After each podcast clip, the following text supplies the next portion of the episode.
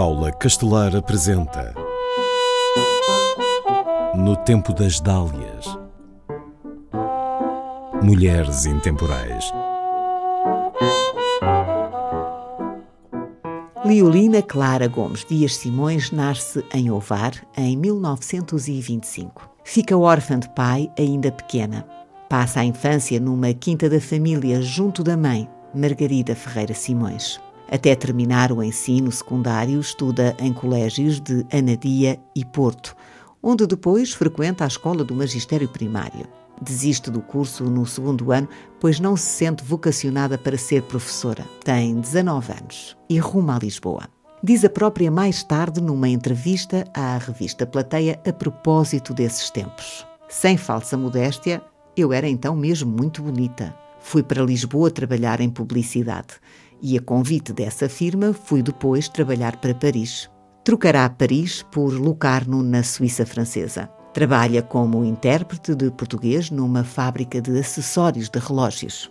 Aí conhece Roland Pierre, o cônsul suíço em Luanda, e casam-se. Clara vai com o marido para a capital angolana durante um ano, mas o casal acaba por separar-se. Torna a Europa e radica-se em Paris. Nesse período, grava um disco como cantora. Consta que nem tudo foram rosas, que viveu momentos menos afortunados, garantindo a sua subsistência com trabalhos ocasionais. Ora costurava, ora era preceptora de crianças, ora era chamada para fazer uma tradução.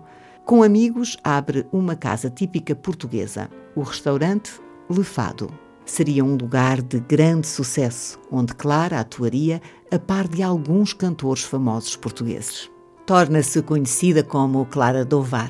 Um tempo depois, casa-se com Peter Ozer Rockefeller e conhece através do marido várias figuras da cultura francesa, nomeadamente do meio cinematográfico. Peter e Clara têm uma ideia para um filme e apresentam-na ao realizador Pierre Cast.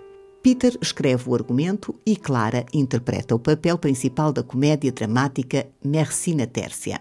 O filme não chega a ser distribuído em França. Em Portugal, estreia cinco anos depois com o nome Uma Portuguesa em Paris. No Brasil, terá várias apresentações após ser remontado.